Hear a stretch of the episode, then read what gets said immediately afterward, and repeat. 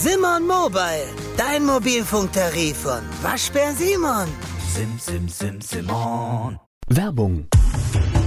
Tatortleben auf Deutschland-Tour. Eine einzigartige Show, perfekt für alle True Crime-Fans. Erlebe echte Tatortgeschichten, spannend erzählt von Marcel Engel, Deutschlands bekanntester Tatortreiniger. Erfahre, was Marcel von den Toten lernen konnte, bei über 15.000 Tatorten. Tatort Leben live, auch in deiner Nähe. Jetzt Tickets sichern.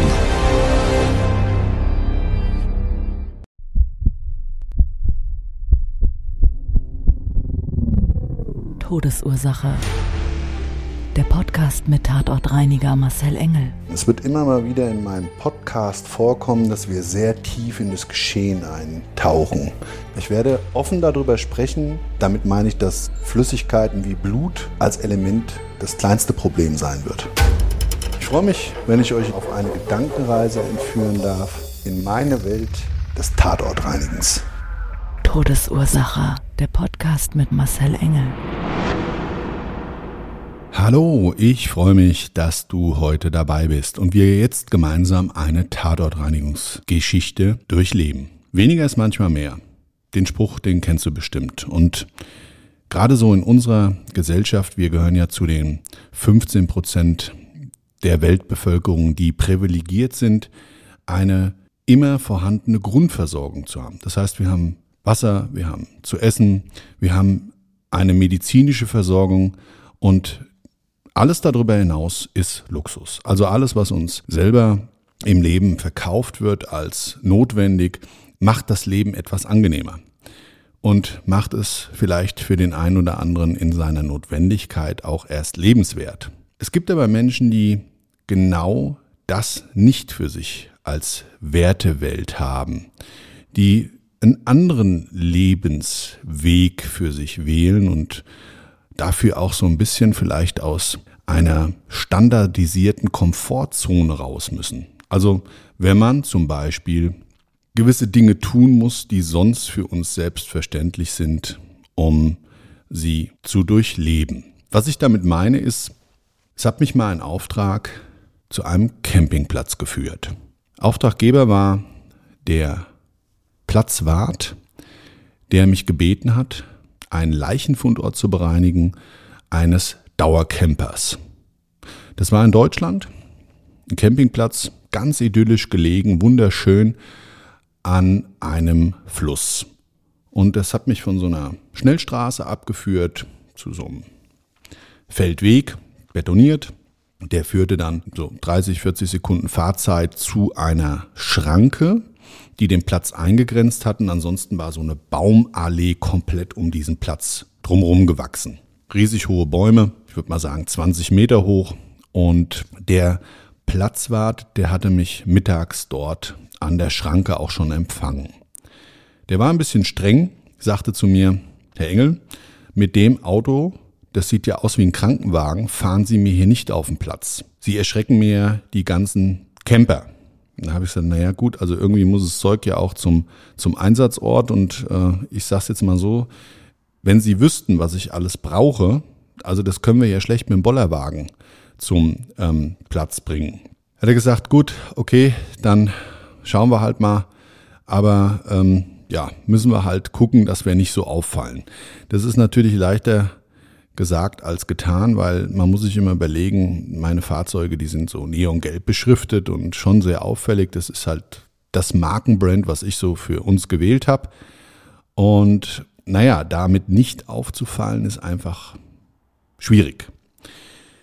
An dieser Schranke und an diesem, an diesem Häuschen an der Schranke, das war also so sein, sein Platzwarthäuschen mit ach, so einem Schlüsselbord und so einer Klappe, so, die man so aufschieben konnte war angrenzend 50 Meter noch so ein bisschen größeres Gebäude. Da war so ein Tante-Emma-Lädchen drin, da standen auch so Verkaufsständer draußen und nebendran war so ein Sanitärbereich mit Duschen, das war auch alles ausgeschildert mit großen Duschen und da waren viele Leute. Die saßen so an so kleinen runden Tischchen mit einem Kaffee an dem Tante-Emma-Lädchen, die haben auch Getränke ausgeschenkt und haben schon ganz neugierig rübergeschaut. Von diesem Gebäude aus ging dann so sternförmig vier Wege ab. In die Himmelsrichtungen verteilt auf dem Platz, der riesig war. Also man konnte von dem Gebäude aus und von diesem, von diesem sternförmigen Verteilerpunkt aus unten den Fluss sehen. Das war so eine leichte Hanglage und ich sage jetzt mal, der Höhenunterschied von dem Gebäude runter bis zum Fluss waren so ungefähr 200 Meter. Und man konnte schon überall kleine und größere Zelte sehen, jeweils mit Wohnwagen angrenzend, die so in kleinen Parzellen aufgeteilt, jeweils mit so ein bisschen Rasen davor und so einem Vorzelt teilweise. Teilweise standen auch nur die Campingwagen. Das konnte man von da oben alles schon sehen. Der Platzwart, der hat sich dann bei mir auf den Beifahrersitz gesetzt und hat mir gesagt, passen Sie auf, ich komme mit Ihnen dahin, schließe Ihnen den Wagen auf und dann gucken Sie sich das mal an, sagen mir, wann Sie fertig sind, weil ich bin heute nur bis 18 Uhr da. Da ich das kein Problem. Wir sind dann vor Ort gefahren. Das hat ungefähr zwei Minuten gedauert und waren dann so an der hintersten Parzelle. Diese Parzelle selber, dieser Platz, der war so groß, ungefähr, ich würde mal sagen, recht ungewöhnliche 50 Quadratmeter. Das sagte mir nämlich noch der, der Wart dort, dass der einen schönen großen Platz hat. Und da war eine kleine Hecke, so Kirschlorbeer, ein kleines Gartentörchen, mit einem Rasen davor, mit einer Rasenfläche, so kleine Steinplatten, Waschbetonplatten, die dann zu einem Vorzelt führten. Das Vorzelt selber, das hatte so Kunststofffenster und angrenzend an dieses Vorzelt war ein langer weißer Campingwagen. Mehrere Meter lang und eine kleine Parabolantenne an der Seite montiert und also sah echt schnucklig, gemütlich und kuschelig aus. Nebendran die Plätze, die sahen ähnlich aus und da konnte man aber sehen, die waren irgendwie so alle noch winterfest gemacht. Der Platzwart, der hat mir das dann auch erklärt, dass nicht jeder, dass nicht jeder Camper dort ähm, das ganze Jahr verbringt und die dann teilweise ihre Sachen sogenannt winterfest machen. Die räumen das dann zusammen und bauen dann teilweise auch ähm, so ein so die Zelte zusammen und wo das halt nicht geht, da wird das dann wetterfest gemacht, dass, wenn die dann wieder kommen, halt alles fein ist. Der Platz von meinem Tatortreinigungskunden, ähm, der war aber wohl dauerbewohnt. Und der Verstorbene selber lag in seinem Wohnwagen. Ich habe dann so einen bodentiefen Reißverschluss aufgezogen und das war ähm, dann, wie ich eingetreten bin, so das typische Geruchsbild. Man konnte sofort riechen, okay, Leichnam längere Zeit gelegen. Ich hatte auch bei diesem Auftrag nicht so viele Informationen bekommen. Und der Zeugwart selber ist hinter mir laufend dann zu der Tür des Wohnwagens gegangen und hat gesagt, wann Sie mal, ich schließe mal auf, habe mich so zur Seite geschoben und ich habe so gemerkt, wie er die Farbe gewechselt hat. Ja, also er hat wohl ähm, Probleme mit dem Geruch gehabt. Hab mir dann auch ganz schnell signalisiert, dass das also nichts für ihn ist und dass er mal lieber rausgeht. Dann habe ich gesagt, naja, ich rufe Sie später an und sage Ihnen, wie lange es dauert. Todesursache, der Podcast. Der Tatort. Tür aufgeschlossen. Dann gab es vor der Tür so einen kleinen Tritt. Ja, so, ein, so ein Metallkorb, der war auf dem Boden fest montiert. Der hatte als Stufe gedient.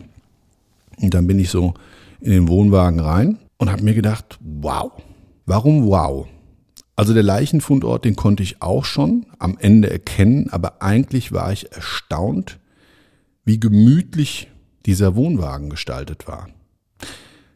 Also linksseits von der Eingangstür war eine Küche. Und diese Küche hatte so ein kleines Kochfeld, so einen kleinen Oberschrank. Und Campen wird ja auch im Moment ähm, gerade wieder, glaube ich, noch viel moderner wie früher. Ja? Corona-Zeit lässt halt ähm, da nicht so viele Möglichkeiten offen. Man kann nicht wegfliegen. Und ich glaube, auch gerade im letzten Jahr haben sich ganz, ganz viele Leute dann für die Natur entschieden und vielleicht auch mal das Campen auszuprobieren. Und ich selber, ich hatte das so für mich gar nicht mehr auf dem Schirm. Mein Opa, der war früher Camper, der war unten am Main und ähm, da war ich immer mal zu Besuch, aber da war ich ein kleines Kind und hatte das irgendwie nicht mehr so auf dem Schirm. Und hatte mich mit diesem Gedanken auch irgendwie gar nicht mehr auseinandergesetzt. Aber da habe ich erstmal wieder so gemerkt, wie gemütlich das in so einem Ding sein kann. Nichtsdestotrotz, ich habe ja da jetzt keinen romantischen Ansatz gehabt, mir Gedanken darüber zu machen, wie schön und schnucki das alles ist, sondern es ging ja eigentlich darum, dass ich dort den Leichenfundort bereinigen sollte. Ich habe dann im hinteren Teil des Wohnwagens, das war so ein schmaler Gang, an der rechten Seite war so eine Kassette, so eine, so eine Raumkassette, so eine Aufteilung und das war das Badezimmer. Und dann hattest du noch auf der linken Seite so diese Weiterführung der Küche, die dann in so einen Schrank übergegangen ist. Das war also alles so aus einem Guss das Ganze. Und am Ende von diesen Schränken war dann so eine Schiebetür mittig in dem Wohnwagen und man konnte durchschauen, die Schiebetür war offen und da war das Bett. Und da konnte ich dann auch schon sehen, okay, da lag der Leichnam. Längere Zeit, die Decke und die Matratze schwarz verfärbt. Es waren Kopf bzw. Kopfhaare und Kopfhaut hat auf dem Boden geklebt und somit war meine Interpretation zu dem Tatort, der Mann hat mit dem Oberkörper auf dem größten Teil des Bettes gelegen, aber der Kopf selber, weil ja die Kopfhaut auf dem Boden, auf dem Fußboden klebte, der hat ja irgendwie also Kopf über, über diesem Bett gehongen. Leichenflüssigkeit auch auf diesem Bodenbelag ganz klar und deutlich zu sehen. Das ist ja so eine, also jedenfalls bei der Liegedauer war es wieder mal so diese typische schwarze Pampe. Sieht so ein bisschen aus, ja, wie, wie würde ich das umschreiben, wie Kaffeesatz. Ja, so eine klebrige, breiige Masse, dunkel gefärbt wie Kaffeesatz und in diesem Kaffeesatz selber bräunlich-schwarz gefärbt wenn du dann näher kommst, bewegt er sich. Warum bewegt er sich? Weil da die Maden drin sind. Und die Maden sind in dem ganzen Wohnwagen umgekraucht. Viele fliegen. Auch das ist jetzt ein Standard, der nicht ungewöhnlich ist. Was so ein bisschen herausfordernd war, war die Enge des Raums. Also im Wohnwagen selber kuschelig, aber halt auch Platz begrenzt. Und ich habe ja nun mal Gerätschaften, einen Nasssauger, mit dem ich dann die Biomasse aufnehme und du hast riesig große Tüten, wo du auch dann die ganzen Textilien einpackst und so weiter. Und ja, wenn halt kein Platz ist und du hast die Ellenbogen praktisch in den Rippen hängen, dann ist das natürlich nicht das optimale Arbeiten. Außerdem war das so im ja, April und an dem Tag war es recht warm. Und man sollte gar nicht glauben, was für eine Temperaturentwicklung dann in so einem Wohnwagen herrscht. Also in dem war es so, es war knackig warm. Das war ja mittags und so gefühlte 35 bis 40 Grad in dem Fahrzeug warm. War ein sehr, sehr warmer Tag und das habe ich dann im Schutzanzug doppelt gemerkt. Mir ist die Brühe gelaufen, ich habe geschwitzt wie schon lange nicht mehr. Und wie gesagt, durch diese Enge in dem Fahrzeug war es auch körperlich irgendwie belastender wie sonst. Ich habe dann mit meinem Reinigungsprozess begonnen. Das heißt erstmal alles, was Textilien anbelangt, in die Tüten gestopft, habe das verpackt, habe das dann rausgeschafft und habe auf dem Bodenbelag dann angefangen mit der Grobreinigung des Nasssaugers. Strom war vorhanden. Das fand ich dann auch schon wieder sensationell. Strom, Wasser in dem Fahrzeug, alles da. Toilette kann man auch benutzen. Also habe ich mir gedacht, wow, das ist mal was ganz was Feines. Also ich kannte so nicht. Alle Camper werden jetzt lachen und werden sagen, du, das ist doch alles Standard. Aber wie gesagt, ich kann es nicht. Ich habe früher mal gezeltet und wie gesagt beim Opa und da war das alles ein bisschen anders. Naja, ich hatte auf jeden Fall dann auf einmal so ein Geräusch gehört. Und denk so, was ist denn das für ein Schaben? Und so ein Kratzen. Und das Geräusch kam vom Dach. So, und man muss dazu sagen, über dem Fenster selber war so eine Dachluke. Das war so eine Plexiglasluke mit so einem kleinen Rollo davor.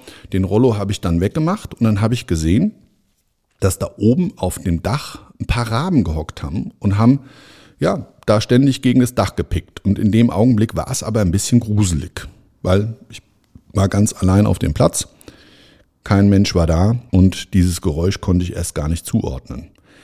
Und da diese Geräuschkulisse so ungewöhnlich war und ich das dann zwar aufgelöst habe, dass es also Tiere waren oder ich hatte so die Vermutung, es könnte auch ein Ast gewesen sein, aber gerade weil das da so eng war in dem Raum, hat sich's extrem komisch angefühlt. Also ich habe mal vor fast gar nichts Angst, außer vielleicht, wenn es dann um Themen geht, äh, die ich nicht beeinflussen kann. Aber da muss ich sagen, das fühlt sich schon manchmal ein bisschen merkwürdig an. Bist ganz alleine, bist so in dich gekehrt und denkst dann über vieles nach und auch gerade da in dem Fall wieder über den Tatort und den Leichenfundort als solches.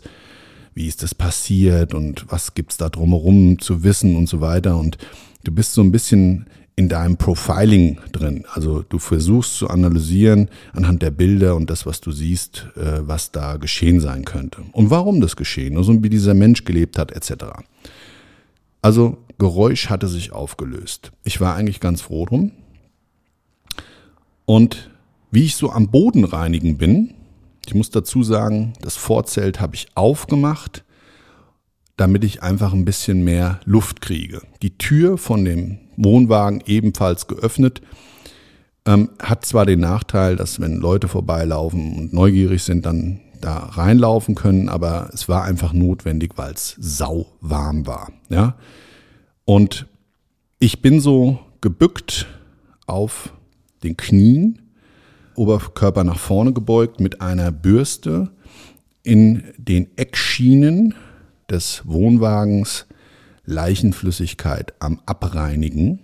Und in dem Augenblick, pang, kriege ich so ein Druckgefühl auf dem Bein. Ich bin nach oben geschreckt und habe wirklich so ein Hühnerkombi angehabt. Also die Gänsehaut stand am gesamten Körper.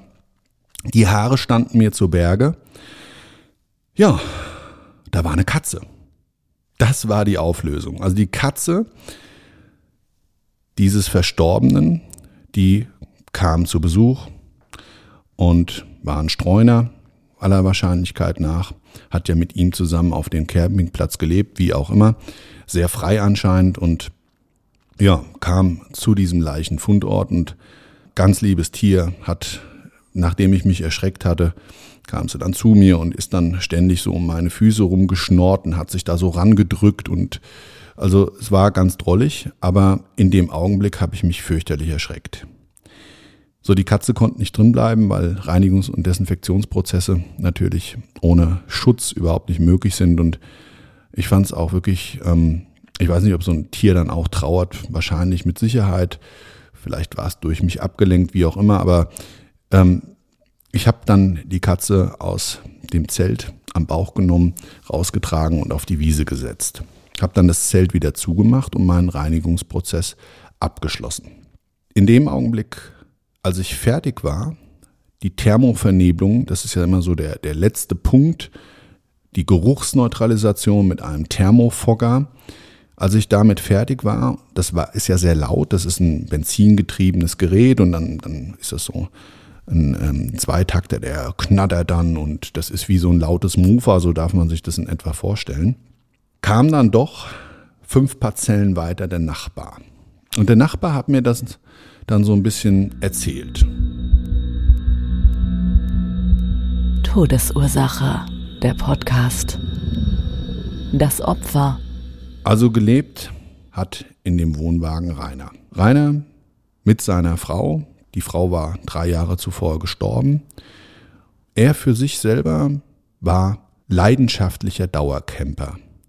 Rainer wollte kein anderes Leben, muss dazu sagen, er war in Rente und hatte für sich wirklich nur im Fokus in der Natur, in dieser Lebensgemeinschaft, dieser Camper, mit allen Einschränkungen, die sich dadurch vielleicht trotzdem ergeben, für sich so seinen Lebensabend vorgestellt. Und wie später die Obduktion ergeben hatte, ist Rainer an einem Herzinfarkt verstorben und da das so ein bisschen außerhalb der Hauptsaison war und auch seine Parzelle so ein bisschen abgelegen und die anderen Dauercamper ähm, zu dem Zeitpunkt einfach noch nicht ähm, auf dem Platz waren, war es so, dass man ihn halt auch ein bisschen spät gefunden hat. Also der Verwesungsprozess dementsprechend so seine Sachen mit sich gebracht hat, die eine Tatortreinigung notwendig machten.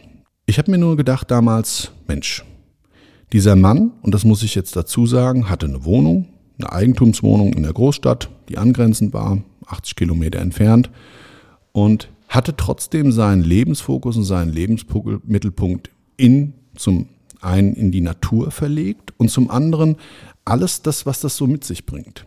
Das ist ja nicht das Leben, wie wir das im Standard kennen. Ich glaube, da gibt es viele Dinge, die sind schöner und optimaler, alles auf engem Raum und das ist dann auch sehr gemütlich und hat mit Sicherheit seine Vor- und Nachteile. Aber was ich so aus seinen Unterlagen herausgefunden habe, wir haben diesen Campingwagen ja auch später geräumt.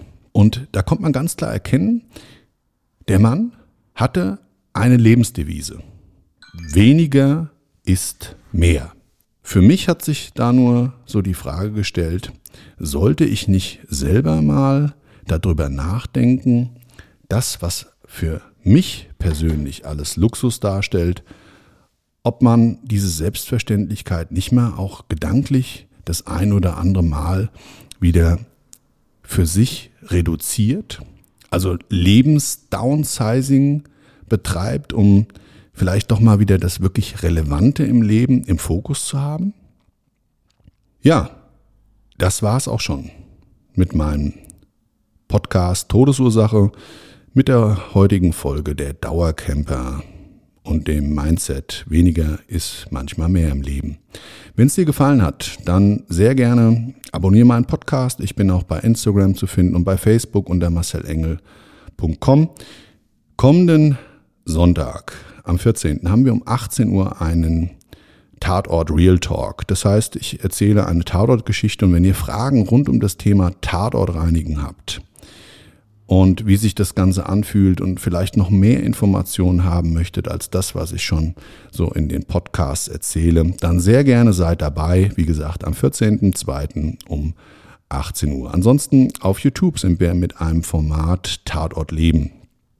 Da gibt's bis jetzt zwei spannende Folgen und die nächste ist in Produktion.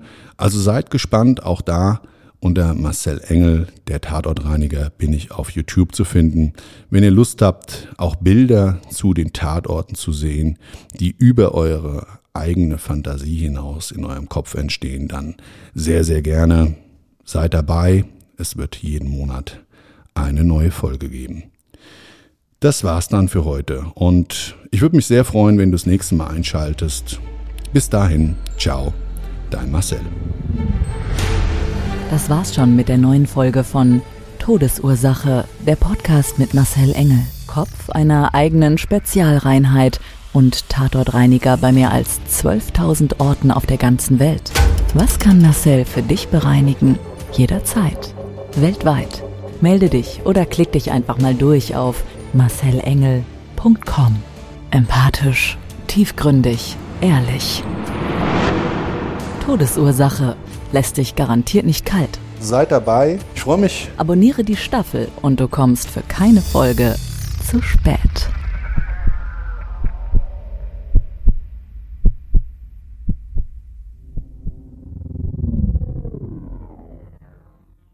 Mobbing findet überall statt. In der Schule, am Arbeitsplatz, innerhalb der Familie und im Internet. Erfahren Sie in dem Kompaktbuch Ausgemobbt, wie Sie sich gegen Mobbing wehren und künftig vermeiden, zum Mobbing-Opfer zu werden. Ausgemobbt von Marcel Engel und Martin Zowak, überall im Buchhandel.